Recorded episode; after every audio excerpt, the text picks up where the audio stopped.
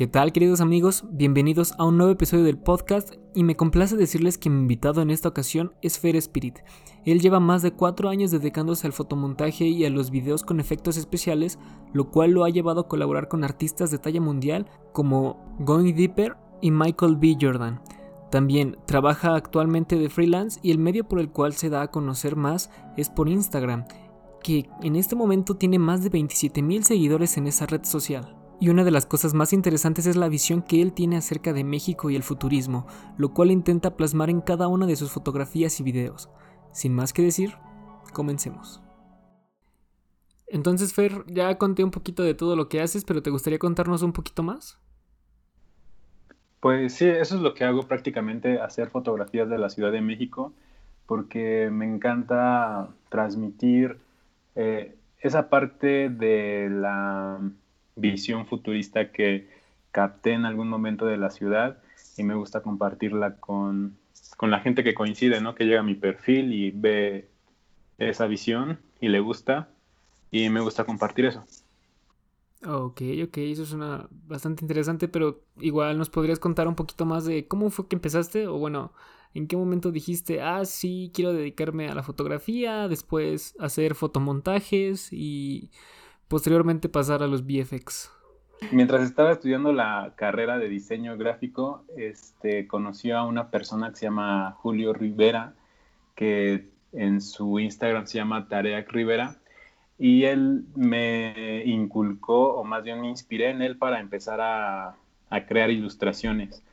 Él, desde que lo veía ahí sentado en su pupitre, hacía como siempre diario una ilustración, dos ilustraciones y las guardaba todas como en cuadernitos o en hojitas que tenía ahí guardadas. Y me inspiró como a yo incursionar en ese arte de la ilustración. Y eh, por esos momentos, por esos tiempos este, estaba o todavía existe una plataforma que se llama Behance en la que empecé a subir mi trabajo de ilustración. Y pues prácticamente fue como mi primer acercamiento con esto de crear algo y subirlo a una plataforma. Porque ahí también te veían otros artistas, te daban like, te comentaban y era una experiencia muy bonita.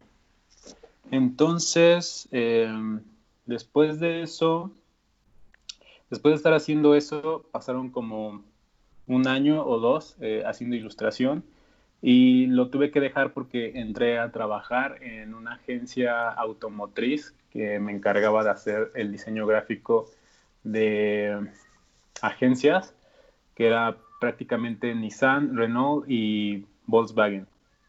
Entonces me encargué del diseño gráfico de, de, ese tipo de agencias en la Ciudad de México, pero me pasó algo muy feo ahí porque me di cuenta que no me gustaba mucho como la vida de, de oficinista y fue por eso que no sé, algo no me vibró, no podía ser como muy creativo y decidí salirme.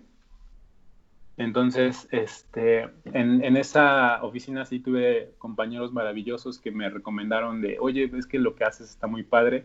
O sea, mi manera de diseñar, ¿no? Me halagaban mucho mi manera de diseñar y me decían, oye, lo que haces es muy padre, y, pero si no te gusta como esta onda de las oficinas y así, pues deberías como intentar algo como por tu cuenta, ¿no? O sea, eh, haz algo y enséñaselo al mundo. Entonces, pues me quedé con esta idea y al renunciar a esta empresa, pues sí tenía como pensamientos muy negativos como de lo que creía yo que era el diseño gráfico y lo que era llegar a trabajar una empresa.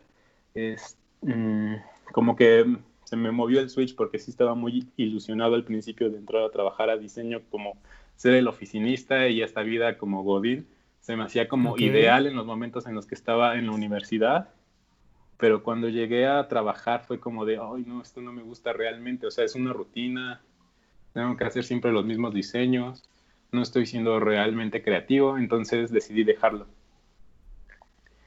Entonces estos amigos me recomendaron eso de empezar a crear algo y pues fui y me quedé con esa idea. Entonces al renunciar de, de esta empresa automotriz, eh, fue que tuve la oportunidad de viajar a Toronto con mi hermano y allá en Toronto este, tomaba clases de inglés y ahí en Toronto este, muchos de los que tomaban clases de inglés en, ahí este, eran chicos asiáticos, japoneses, filipinos y chinos. Y en los que tocaron en mi salón eran prácticamente todos chinos, digo todos japoneses, perdón, y todos llevaban una cámara DSLR con ellos. O sea, las cámaras DSLR son las que tienen ya la... El, son las cámaras grandes para que me... Sí, sí, la reflex. Ajá, la reflex. Y, este, y yo me había comprado una antes de viajar a Toronto, entonces fue como de, ah, wow, todos tienen su cámara reflex. Y no solo eso, sino que unos llevaban las nuevas, ¿no? Las mirrorless. Uy, sí. Entonces era así como que ya llevaban como tecnología súper avanzada para esa época.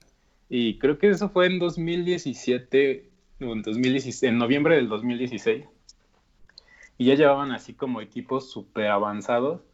Y este, pues me hice amigo como de muchos chavos de ese grupo. Y tenían esta como onda de salir a tomar eh, fotos a la calle, le llamaban el photo walk. Entonces salíamos a la, a la calle a hacer fotografía y me invitaron con ellos porque pues también como llevaba mi cámara, me dicen, ah, pues únetenos a nosotros y salimos a, hacer fotos.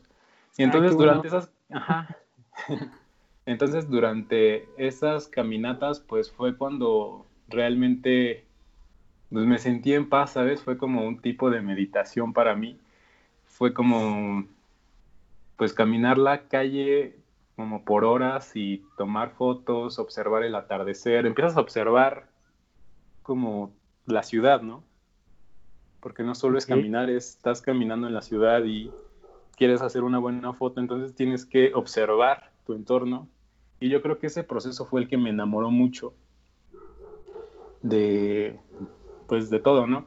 De verdad me sentí como curado de todo lo que había pasado, todo lo que pensaba de diseño, de mi trabajo. Eh, entonces como que encontré una dirección y me sentía tan cómodo con eso que pensé que quería hacer eso como de ahí para siempre, ¿no? Y uno de esos chavos este, me, me había enseñado su Instagram y cuando lo vi fue que quedé como impresionadísimo porque no era la típica cuenta de Instagram que era como de fotos del desayuno o de la cena. Entonces, este, me inspiró demasiado que quise hacer exactamente lo mismo, tomar fotografías y subirla a mi Instagram día con día, día con día. Y pues estaba, no sé de dónde saqué esto, pero había como que una, como un retito de subir una foto al día. Entonces decidí como, su, como subirme a ese barco y subir una foto al día. Y entonces así fue como empezó mi Instagram. Ok, ok, ok. Esa fue en la parte de, de dedicarte a la fotografía.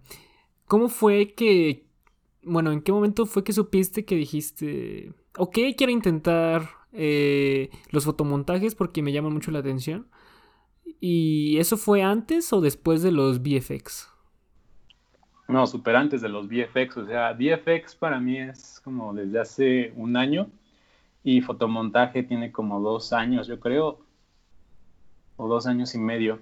Pero empecé como subiendo la fotografía al día que te decía, trataba de ser lo más constante que podía. Y suena fácil, ¿no? O sea, subir una foto al día suena fácil, pero de verdad te vas encontrando con un montón de trabas de que se te acaban las fotos, de que ya no es como tan... Siempre tienes como que como que esta idea de subir el nivel. Y eso es lo que a veces me detenía. O sea, quería subir el nivel de mis fotografías, subir y subir y subir, el nivel. Y llega un momento en el que mm, ya no puedes o sientes que tus fotografías ya no son tan buenas. Entonces ese como querer subir de nivel me llevó como a empezar a crear eh, fotografías un poquito más este, editadas o meterles un poquito más de lo que yo alcanzaba a percibir de las, de las fotografías. Entonces fue como un proceso en el que mm, muy paulatino, porque empezaba a subir fotografías este, día tras día y por, esos, por esas fechas di con comunidades que promovían cierto tipo de fotografías, como por ejemplo fotografías del atardecer o de X tema, ¿no? Y había una cuenta que se llamaba Fortify, que es de un chavo que editaba fotografías en Photoshop, o sea, tomaba sus fotos muy padres, pero les agregaba este plus de que las editaba en Photoshop y las subía. Y eran fotos que desde que las veías desde el principio te explotaban la cabeza porque eran combinaciones de primer plano con segundo plano. Es decir, que por ejemplo, si tienes una, una mano sosteniendo un celular en el primer plano y en el fondo hay una ciudad, por ejemplo, o una montaña, eh, este chavo lo que hacía era combinar ese primer plano con el segundo y montar la montaña o edificio adentro del celular y era una cosa que te volaba la cabeza, ¿no? Entonces cuando lo vi me explotó la cabeza y este, no sé, de esas veces que te inspiras tanto que quieres ya hacerlo, ¿no? Pero no tenía como los conocimientos necesarios para hacerlo. Entonces pues me puse como de meta investigar cómo se hacía o tratar de descifrar cómo se hacía y por esas fechas, pues, mm, cuando salí a hacer las fotos, pues ya intentaba como preparar mis planos, ¿no? Tomarle la fotografía a la mano, al plano de atrás y combinarlas. Entonces fue como mi primer acercamiento con estas fotografías editadas. Y también se combinó con el hecho de que cuando subí la primera foto que edité de este estilo, pues fue la primera foto que explotó en Instagram. Entonces fue como de wow, o sea, aparte de que me gustó esto, ahora voy y lo subo y está teniendo como reconocimiento, ¿no? Ok, sí. Entonces fue como de, ok, ok, entonces quiero seguir en esta línea y por eso fue que, que avancé como a la fotomanipulación. Ok, y realmente se me hace muy interesante que, como tú lo dices, eh, agarraste inspiración de otras personas, de lo que hacían los demás, pero lo llevaste a lo tuyo. Por ejemplo, ellos podían tomar fotografías de sus ciudades. Tú lo llevaste a tu ciudad, a la Ciudad de México, representando lo que es México. Ajá. Sí, bueno, es lo que traté, ¿no? Em, porque, ajá, bueno, fue lo que traté como traerlo en México, porque no, este, yo creo que en cuanto a publicidad sí se veían ese tipo de cosas, obviamente pues en publicidad se han hecho como un montón de cosas, pero en, la plataforma de Instagram no había nada de ese estilo. O sea, fue como, como en ese momento en el que yo vi el perfil de este japonés, que era como el primer perfil de Instagram que vi que, que era de arte y no de fotos de la comida o del perrito. Entonces fue como, wow, ¿no? Y como subir este tipo de contenido a Instagram fue, eh, en, ese momento sí fue como nuevo de eh, como de fotomanipulación de ese estilo. Creo que era muy nuevo y, este aparte el hecho del, tipo de fotografía que empezamos a hacer, eh, digo empezamos porque no fui el único. En el momento en el que yo regresé de, de Canadá con la idea de hacer fotos de la ciudad, ya había un montón de gente haciendo fotografías de la ciudad hay, hay, hay, personas que tenían vistas de la ciudad así súper impresionantes y, y, que yo nunca había visto, ¿no? Como por ejemplo las, la torre Pemex y atrás de la torre Pemex el, de fondo los volcanes de Popocatépetl y Iztaccíhuatl. Entonces este, eran cosas muy bellas, pero no tenían este, este aspecto como creativo, las fotografías de, de urbanas, por así decirlo. Ok. Entonces fue como que aportar a eso y mucha gente conectó con eso y también empezó a aportar. Mm, fue como que todos, como que las mentes conectaron en algún punto y muchos empezaron a crear ese tipo de cosas y se hizo una comunidad. Ok, ok, realmente está muy interesante porque, como lo dices, eh, fue el momento en el que regresaste, el tiempo en el que todo esto estaba, apenas iba a pegar el boom entonces en Instagram. Ajá, y de hecho, prácticamente en la Ciudad de México en ese momento empezaba el boom inmobiliario que ahorita se ve en reforma, ¿no? Eh, estaban construyendo Torre Vancomer, estaban construyendo eh, Torre Reforma, Chapultepec 1. Los cuatro edificios grandes que ves en reforma estaban en construcción en esa época. Entonces fue como que documentamos la, la creación de esas torres, ¿no? Y llegamos a conocer a los arquitectos, nos subimos a esas torres, nos invitaban, y fue muy genial. De hecho, me acuerdo de un momento en el que Torre Reforma, que era en ese momento la torre más grande de México, porque ahora la torre más grande es una que está en Monterrey. En ese momento Torre Reforma era la torre más grande de México y nosotros pues le hacíamos fotos, ¿no? Éramos chavitos ahí saliendo al atardecer haciéndoles fotos y en eso nos llega un email de Torre Reforma que nos invitaban a hacer fotografías al interior del, edificio, ¿no? Entonces para nosotros fue como, wow, o sea, ya nos nuestro trabajo lo están empezando a ver, ¿no? Y es valioso porque lo necesitan, o sea, quieren que vayamos a hacer fotos del interior de su edificio porque pues, somos buenos, ¿no? Entonces también fue como que un momento en el que, ¿cómo te digo? O sea, fue determinante porque nos la empezamos a creer por primera vez, o bueno, más bien hablando por mí, me la empecé a creer, ¿no? Así de, wow, sí soy bueno en esto y tan es así que los, no sé, la gente que está detrás de la construcción de esta torre me invitó a hacerle fotos, ¿no? y fue una experiencia muy bonita. Nos invitaron al interior, nos enseñaron toda la torre, nos dieron un recorrido. Mm, creo que nos invitaron unas dos veces. La primera vez fue como al interior de la torre y en la segunda ocasión nos dejaron subir hasta el rooftop. Pero esa vez este, solamente fui con un amigo que se llama Miguel Kurz y eso porque conseguimos de último momento los, los arneses porque teníamos que ir como con equipo de seguridad y todo y si los conseguíamos nos dejaban subir y si no pues ya ni modo. Entonces Miguel se, se, movió, consiguió todo el equipo, los cascos, el arnés y todo, y logramos subir al atardecer al, ¿cómo se llama? Al rooftop de Torre Reforma. Entonces para mí fue algo que, wow, o sea, yo pues admirando como la arquitectura de estas torres y ahora estás como en la cima de ese edificio tomando fotos, fue como un momento en el que, pues, wow, o sea, lo que estás haciendo está bien y vas por buen camino, ¿no? Y Tan es así que ahorita estás aquí, ¿no? En la cima de esta torre que antes veías desde abajo y le tomabas fotos y ahora estás hasta arriba, ¿no? Entonces, entonces estuvo súper genial, ¿no? Sí, sí, sí. Y como tú dices, es muy importante esa parte donde tú te la empiezas a creer.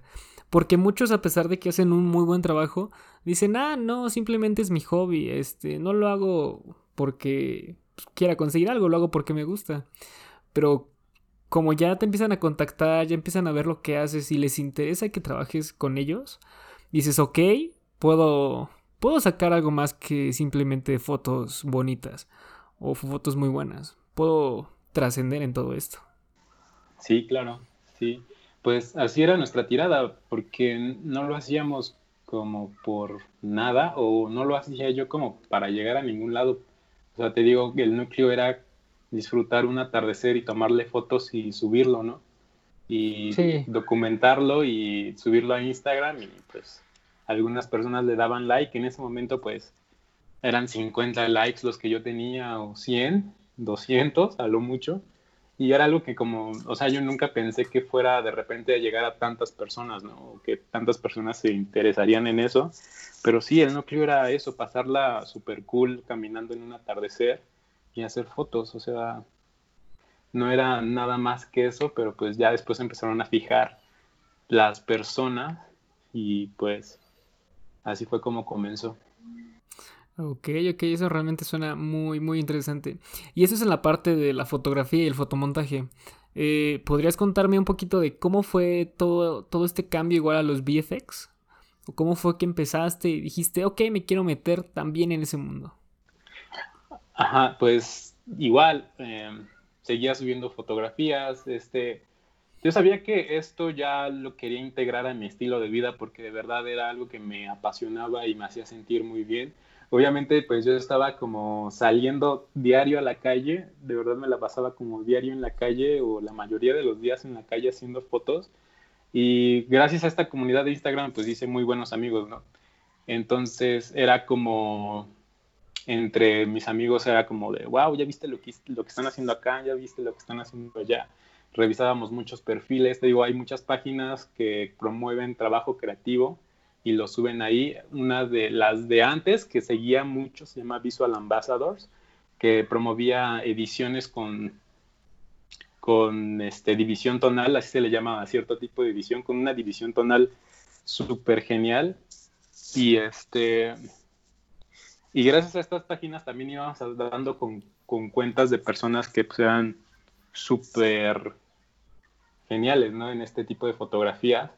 Y pues navegando en estas páginas me topé con una página que era de un chavo de Ucrania que se llama Edward-OB, o bueno, O y V. Y él estaba experimentando con el 3D tracking en ese momento y eran estas fotografías en las que en el celular salían como eh, hologramas y fue también algo que me impresionó bastante y cuando lo vi dije, no manches, o sea, yo quiero, quiero hacer esto, ¿no?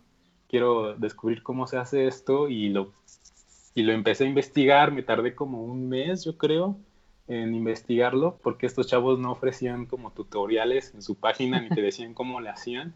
Entonces lo empecé a investigar, me metí a sus comentarios, neta, estaba así como super stalker en todos sus, en todos sus comentarios, hasta que di con un chavo que le preguntaba a él, oye, este, ¿cómo se...?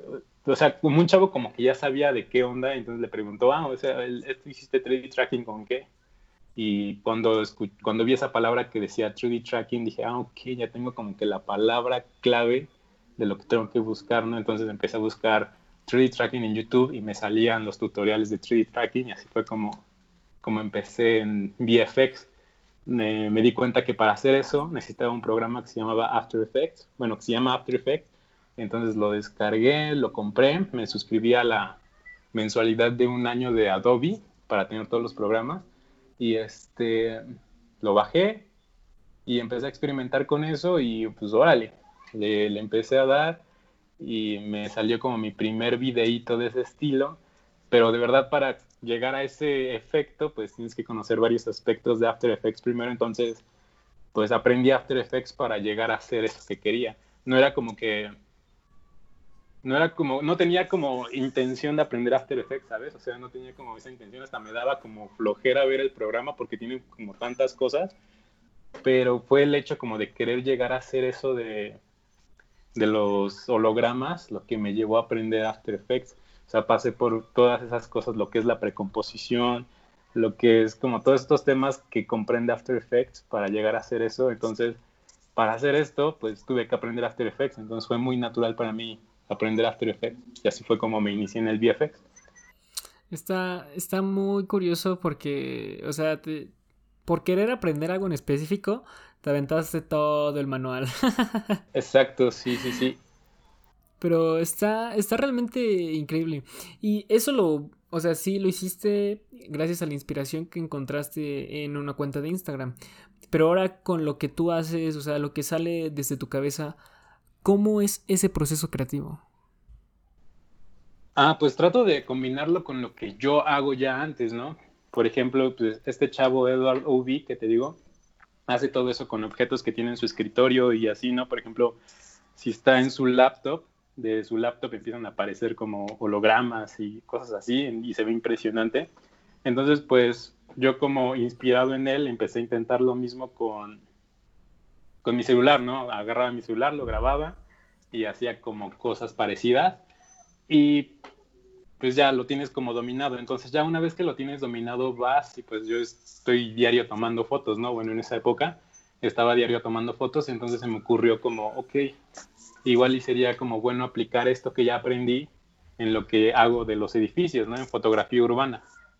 Entonces fue cuando empecé a experimentar y meter esto del 3D tracking en, en, en los paisajes urbanos. Entonces ahí tengo un video que es como una visión futurista de la Ciudad de México, creo que fue el, un video en el que me tardé como dos semanas en hacer, pero me gustó mucho el resultado y este fue como, pues ahí, ahí me di, ahí empecé como a experimentar con lo que yo hacía y eso es la, la, lo que divide la inspiración del crear algo nuevo con esa inspiración, porque pues ya lo que hago no es no es lo que hace Edward, ¿no? Sino más bien aprendí una técnica que este chavo conoce y la apliqué en algo que a mí me gusta, ¿no? Entonces ya es totalmente diferente. Sí, está, realmente está muy, muy, muy interesante. Eh, bueno, aquí hay otra pregunta que también me gustaría hacerte. Eh, la parte, en la parte de los seguidores en Instagram, porque entiendo que es la red social donde más te das a conocer, aparte de Behance. Eh, ¿La parte de los seguidores ha influido mucho en la calidad de tu trabajo? Ya sea porque entregarles algo mejor, porque te motivan o para conseguir igual un trabajo que te traiga remuneración. Sí, totalmente. Y es un tema como que, por ejemplo, en mi grupo de amigos era como de, no, no, no, a mí no me importa lo que los seguidores y así, ¿no? Yo lo hago por amor al arte. Pero yo creo que sí, sí influye un montón porque cuando te das cuenta de que lo que estás haciendo le empieza a gustar a muchas personas, em, hay, una, hay como que un equilibrio, ¿no? Porque lo que te gusta lo haces, lo subes y le gusta a las personas y luego vas y te das cuenta de ciertas cosas que le gustan a las personas. O sea, tú te das cuenta en tu Instagram qué es lo que gusta más y qué es lo que gusta menos, ¿no? Entonces, este, cuando lo que a ti te guste coincide con lo que le gusta a tu audiencia, está súper cool, ¿no? Porque sigues haciendo eso. Pero ¿qué pasa si haces algo que le gusta muchísimo a tu audiencia, como por ejemplo estas fotos de primer plano del celular y salen ahí los celulares, que fue algo que le gustó mucho a mi audiencia y en algún momento a mí me gustó mucho. Pero en ese momento era como de, no, no, no, pero yo quiero seguir haciendo fotografía urbana y si me empiezo a dedicar a Photoshop, este, me voy a tardar como milenios, ¿no? En cumplir este reto de una foto al día, ¿no? Entonces ahí sí sentí como que estaba como que dejando de hacer la fotografía urbana para dedicarme más a lo que es este, la fotomanipulación, ¿no? Pero te digo, está este equilibrio porque sí me gusta hacer fotomanipulación, pero a veces es que te dejas llevar por lo que a tu audiencia le gusta y nada más tratas como de complacer a tu audiencia, ¿no? Versus lo que te gusta hacer a ti. Y siempre he tratado como de hacer lo que a, mí me gusta. Ok, ok. Y dijiste algo muy, muy cierto que se podría resumir así de que si haces algo que le gusta a todos, vas a hacer algo que no le encante a nadie. Sí, y realmente, sí, o sea, encontraste tu audiencia, encontraste, sí, tus seguidores fieles que les encanta lo que tú haces. Sí, puedes subir cosas diferentes, por ejemplo, estas fotos, los fotomontajes del celular y después una bocina en tu escritorio, pero de todos modos, ellos lo que siguen es tu visión. Realmente me imagino en lo personal que debió costar un poco de trabajo eh, conseguir eh, ese tipo de clic con ellos. Sí, totalmente, porque imagínate, pues yo como empecé con fotografía de paisaje urbano de la Ciudad de México, pues muchas de las personas que me empezaron a seguir eran pues personas que querían ver una foto de la Latino o una foto del Ángel de la Independencia o de Reforma o cosas de las que subía antes, no sea puro edificio. Y cuando de repente rompes con todo eso y subes como una fotomanipulación, pues sí se confunde tu audiencia, ¿no? Y si notas ese cambio como en tu engagement, porque pues dicen, no, pues yo subí a este chavo por los, las fotos de atardeceres y ahorita ya está subiendo bocinas con, con cosas raras, ¿no? Encima. Entonces, este... Pero sí hay esos, esos seguidores que se sacan de onda, pero hay otros seguidores como que entienden eso, o sea, de que estás tú bajo, no estás subiendo como fotos de algo, sino que estás subiendo más bien tu visión del mundo o del universo, ¿no? Entonces, si antes lo que hacía era como tomar fotografías del edificio y las subía bajo mi visión, pues ahora no tengo esa oportunidad de salir, entonces pues lo que tengo a la mano grabo una bocina y le imprimo esa visión y, y creo que están entendiendo eso como de que se trata más como de subir esa visión que tú tienes del mundo contra que tú eres alguien que se dedica a hacer paisaje urbano, ¿no? Y creo que está más chido que entiendan esa cuestión de que siguen la visión más no las fotografías que haces, ¿no? Sí, sí, sí, estoy completamente de acuerdo. Porque realmente, o sea, como tú dices, todo hace clic en tu cabeza. O sea, muchos podrán decir, es que no entiendo cómo a una bocina, no entiendo cómo un celular, a un carrito puedo meterle eso, pero me gusta lo que pasa por su cabeza y quiero seguir viéndolo. Realmente, en lo personal, se me hace algo completamente interesante. Ah, muchas gracias. Pues sí, este. Mm, realmente es. lo que te gusta, ¿no? Por ejemplo, a mí me gustan mucho las películas de Volver al Futuro, ahora que me mencionaste del carrito. Y tengo esa como colección de los cochecitos de Volver al Futuro, entonces era lo que... Ahí estaba practicando lo de el 3D tracking. Ahí, ahí ya no es 3D tracking, ahí ya se llama object tracking, que es súper diferente. El 3D tracking...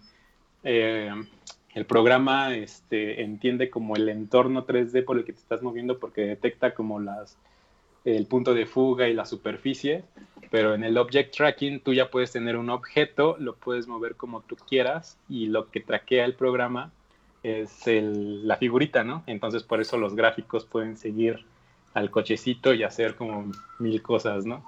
Entonces son dos técnicas diferentes. Pero sí, esa, esa inspiración también viene de las películas, o sea, películas como esas de Volver al Futuro y todo eso. Y pues sí, me fascina eso. Entonces yo creo que también conectas con cosas que le gusta a la demás gente. Como por ejemplo Volver al Futuro, ¿no? Yo creo que le gusta un montón, a un montón de gente. Entonces sí tiene, ese video es de los que más reproducciones tienen en mi perfil. Entonces yo creo que conectó también por eso, con mucha gente. Sí, o sea, realmente como tú lo dijiste igual antes, conectas con tu audiencia y como que haces ese clic. Pero bueno, también hay otro punto que me gustaría tocar y fue, es este de, ¿cómo fue que empezaste a trabajar con, con artistas? O sea, este chico es eh, Michael B. Jordan y el otro... Ah, los DJs y Michael B. Jordan creo que son los, los, los más recientes. Mm, pues prácticamente desde que salí de, ¿cómo se llama? De trabajar de, esto que te digo, de la agencia de publicidad que no me gustó el ambiente laboral. este, pues yo vivía como de mi liquidación, ¿no? O sea, salía a hacer fotos, me la pasaba chido hasta que se me empezaba a acabar la lana, ¿no? Entonces decía yo de, no manches, ya no voy a poder seguir saliendo, ¿no? Porque ya se me está acabando la lana y ya no puedo seguir saliendo.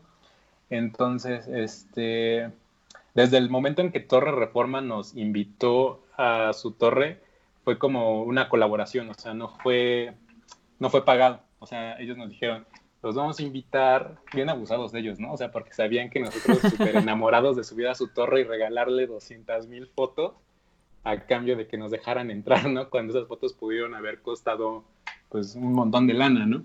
Pero pues bueno, o sea, así es como funciona esto, ¿no?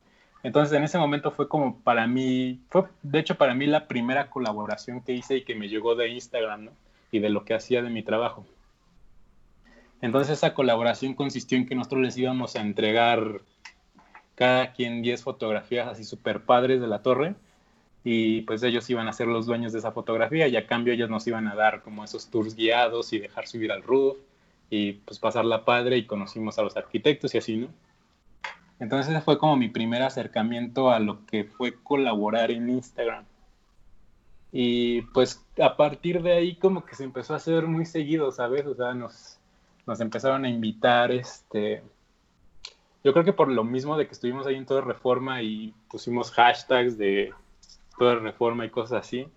Eh, había una cuenta que se llama México DF que también nos invitó, nos hizo una entrevista, entonces ahí nos empezamos a dar a conocer mucho y nos empezaron a llegar muchos proyectos como de colaboración, algunos pagados, algunos algunos de, colaboración, de que los dejamos estar aquí a cambio de eso. Y así fue como que empezamos en eso.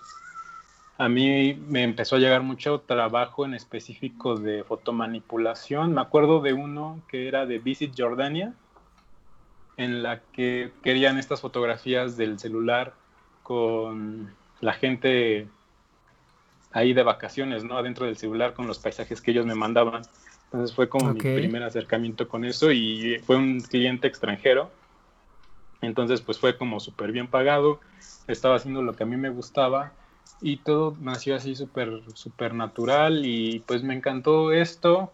Me llegaba mm, me llegaba ese trabajo y a las dos semanas me llegaba otro, entonces me la pasaba así súper súper campechano, ¿no? Entonces el dinero que me llegaba lo usaba para seguir saliendo a hacer fotos, para seguir saliendo a, a roofs y este pues todo lo que me llegaba lo reinvertía en la fotografía y en mi equipo de computación. Entonces pues fue muy padre.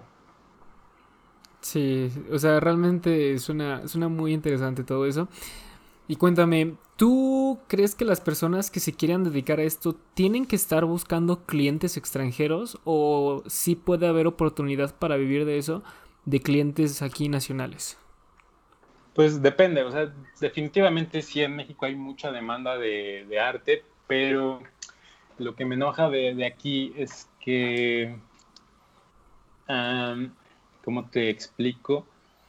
Eh, creo que el arte no está tan bien valorado aquí en México.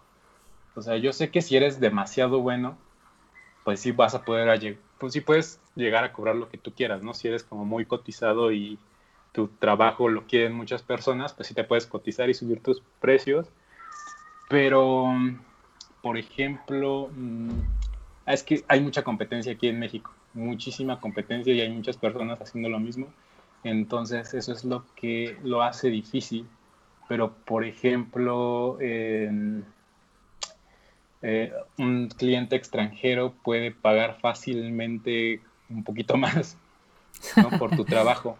Y es, algo que a mí me ha tocado experimentar. Eh, obviamente escucho la opinión de muchos artistas que también llevan mucho tiempo en esto, que me dicen eso, ¿no? Es que depende mucho de tu trabajo y de lo que haces y pues este, si haces un buen trabajo puedes cobrar más caro, pero aún así yo siento que en México em, es, sí es difícil ser artista, ¿sabes? Porque no, no hay muchas como empresas que acepten pagar lo justo por un trabajo como de fotografía o un trabajo de, arte, ¿no? Y sí me entristece porque, pues, por ejemplo, mm, yo les manejo mis mismos precios a mis clientes de, aquí de México y a los extranjeros, y a los de, mientras que a los de México se les hace súper caro, a los extranjeros se les hace como que estoy regalando mi barato, ¿no? Ellos me dicen así de, ah, cobras esto, pues qué barato, ¿no? Ahí te va, pásame tu PayPal y te pago todo de una vez y a qué horas, ¿no? Y en México es como de, híjole, em, bueno, pues luego te hablamos, este, no, eh, oye, no nos podrías como, híjole, hoy estamos como recortados, nos podríamos este, bajar a la mitad. Entonces sí, sí me ha tocado mucho experimentarlo mucho en el mercado mexicano, eso de, del regateo y de que no aceptan. Y por eso termino trabajando prácticamente para más cliente extranjero. Mm, porque sabes que sí es mucho tiempo el que se le invierte a crear contenido de este estilo y empiezas a valorar como lo que, lo que vale tu arte. Ok, ok, pues, entiendo. Sí, es un proceso y yo lo manejo como de esa forma, sé que hay muchas personas que lo manejan de distinta forma, pero es personal, ¿sabes? O sea, cada quien lo va manejando como le va vibrando y pues está súper bien como cada quien lo maneje, ¿no? Sí, sí, sí, estoy completamente de acuerdo y como dices, es algo que poco a poco vas este, fogueando. De, ah, sí, puedo cobrar un poquito más o un poquito menos. Sí, pero... Exacto. Regresando a eso del, de, por ejemplo, de las colaboraciones. Al principio eran muchas colaboraciones de ese estilo, ¿no? De intercambio, de, por ejemplo, haznos fotos y te dejamos subir aquí, o haznos fotos y te regalamos tal producto, o haznos fotos y este, eh, te mencionamos en nuestra página, o cosas así, ¿no? Y llega un momento en el que haces tanto eso que dices, no, ¿sabes qué? Esto no está chido. O sea, creo que mi trabajo, mi trabajo vale un poquito más. Entonces vas como subiendo de escalón. Entonces dices, te llegan clientes de que, ah, mira, tengo esta colaboración por intercambio, ¿te interesa no? Entonces tú ya, como ya has pasado muchas veces por eso, ya dices como de, no, ¿sabes qué? Como que no. Em, ahorita lo que estoy buscando es, pues, ahora sí lana, ¿no? Porque, pues, necesito como seguir en esto y empiezas a rechazar como ciertos trabajos o ciertas colaboraciones que no te convienen y así es como vas, como yo creo, como subiendo tu, tu aguja, ¿no? De lo que cobras o de lo que quieres recibir a cambio de tu trabajo.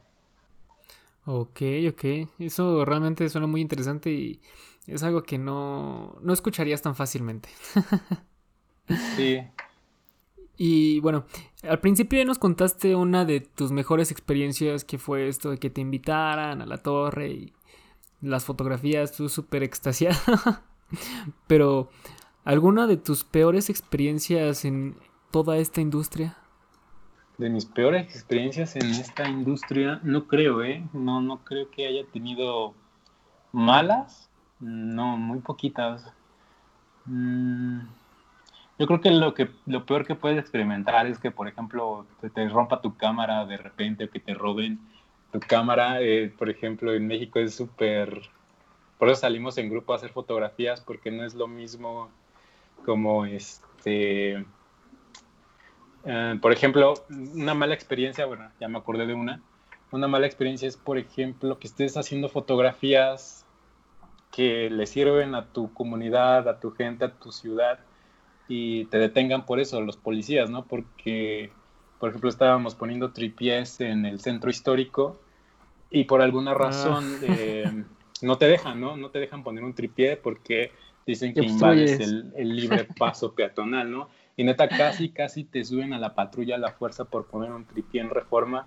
Y sí son experiencias muy desagradables porque pues estás haciendo arte, ¿no? Estás haciendo, estás dando a conocer a tu comunidad, a tu país a tu ciudad y llegan los policías súper prepotentes y sin saber nada, pues casi casi te andan como llevando a la fuerza a la patrulla y son discusiones y así, te sientes como un delincuente.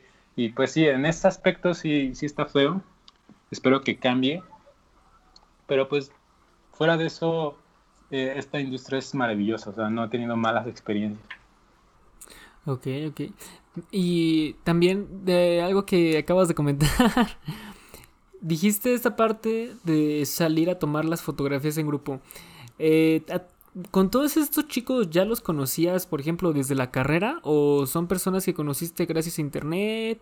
¿O la comunidad a la que estabas integrado dijo, vamos a hacer un roof entre todos? ¿O tú lo organizas? ¿O Fue, fue muy bonito porque, por ejemplo, pues llegué yo, te digo, como te conté mi historia, llegué a la Ciudad de México, quería empezar a hacer fotografías y me empecé a como topar estas cuentas de gente que estaba haciendo lo mismo que yo y desde antes, unos después, pero todo fue como al mismo tiempo, ¿sabes?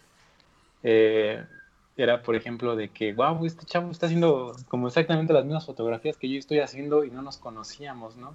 Entonces era como, ¿qué onda, no? son almas gemelas. Entonces, este, pues seguíamos, nos, este, nos etiquetábamos y este, como subíamos nuestras fotografías a ciertas etiquetas de, de Instagram, pues ahí mismo aparecían nuestras fotografías y así. Y ya existía esto antes de que yo llegara, existía algo que se llamaba meets de fotografía, pero lo organizaban marcas como por ejemplo, así marcas chiquitas como por ejemplo de bebidas energetizantes o cosas así, se daban cuenta de lo que estaba pasando en la fotografía y hacían lo que le llamaban meet de fotografía de Instagram, ¿no?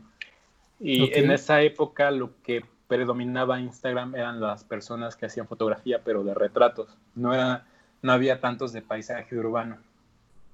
Entonces, cuando lo que yo recuerdo era que cuando iba a estos meets había muchísimos retratistas, pero muy pocas personas de paisaje urbano.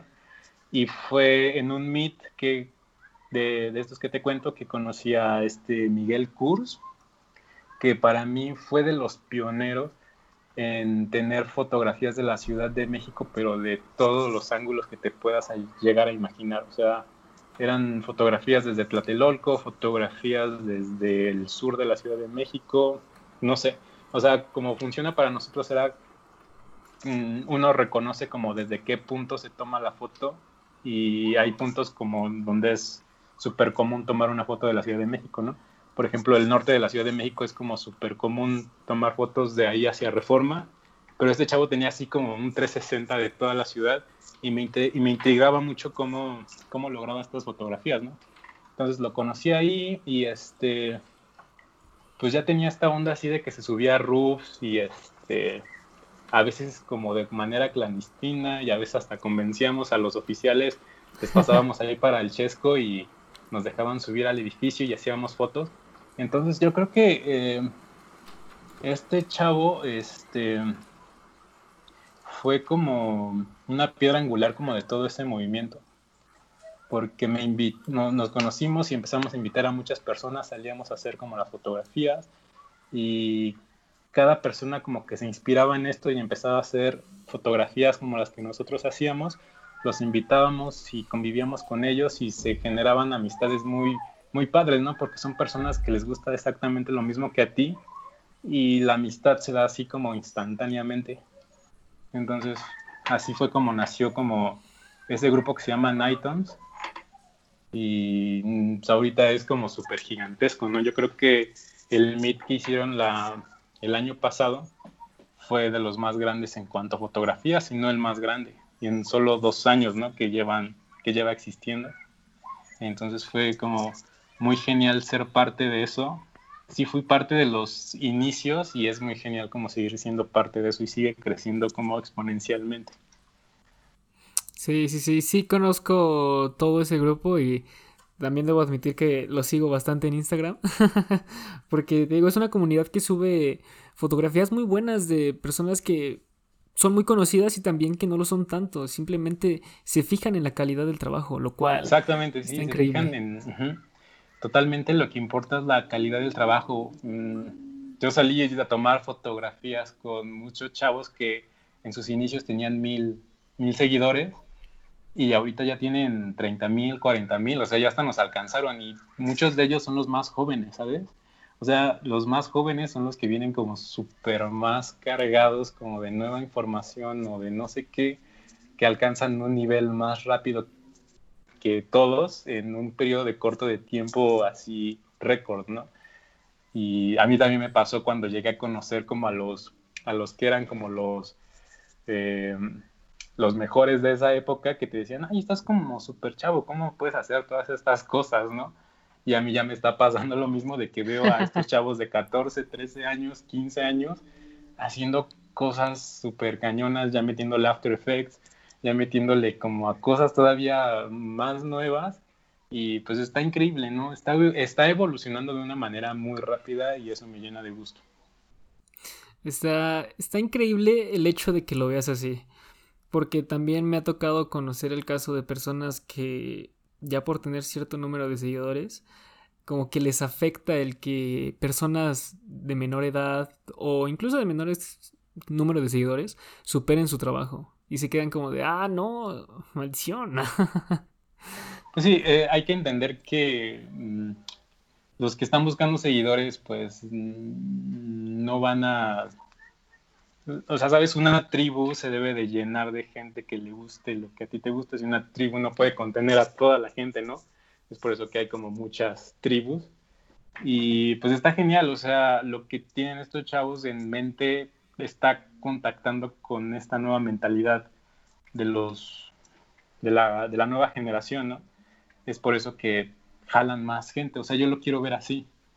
Y yo igual estoy en una generación como anterior a esa, y está súper cool, pero esta nueva generación pues viene más cañona y me encanta y la admiro y la sigo, em, pero mi trabajo es diferente, o sea, no me quiero comparar con ellos, ¿sabes? A pesar de que hacemos como cosas parecidas. Similares. Sí, similares, no me quiero comparar con ellos porque yo sé su tirada o entiendo su tirada y no es mi tirada. O sea, mi tirada es totalmente diferente y está súper bien. Ok, ok, eso realmente suena muy, muy interesante. ¿Y tú qué le recomendarías a quien está escuchando esto y quisiera integrarse a esos grupos, tan siquiera para poder salir a tomar fotos en grupo y sentirse seguro? Este, que le manden mensaje o... Sí, este eh, realmente eh, el grupo de Nighton siempre hay un chavo que está en la calle haciendo fotografías. Diario, diario debe de haber alguno eh, los que yo conozco salen diario a hacer fotografía, entonces si les mandas un DM, neta ellos te van a te van a integrar, ¿no? Obviamente pues sí que lleves este como que tu historial en Instagram de que pues sí estás haciendo fotografías y eso te apasiona porque pues no puedes llegar como con un perfil privado y decir, ah, oye, ¿me puedo unir a ustedes? Pues no, porque no sabemos quién eres, ¿no? Pero si tienes tu Instagram y se ve que tienes ahí por lo menos unas 20 fotografías de que has salido a hacer fotos y de que te interesa esto, pues eres bienvenido. No hay como mayor complicación en eso.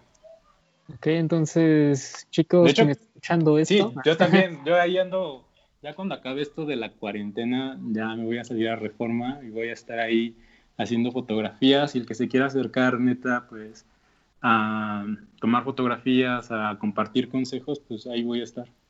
Va, va, va, me integro. sí, claro, bro. Claro que sí, porque hay que renovar el material, porque de verdad he estado subiendo puro reciclado en estos momentos que ya no tengo fotografías, o van a ver más bocinas o cosas así, pero fotografías de paisaje urbano nuevas, ahorita no. Pero ya creo que ya pronto, ya pronto vamos a poder salir. Eso sí, realmente espero lo mismo, espero lo mismo porque ya, ya es necesario.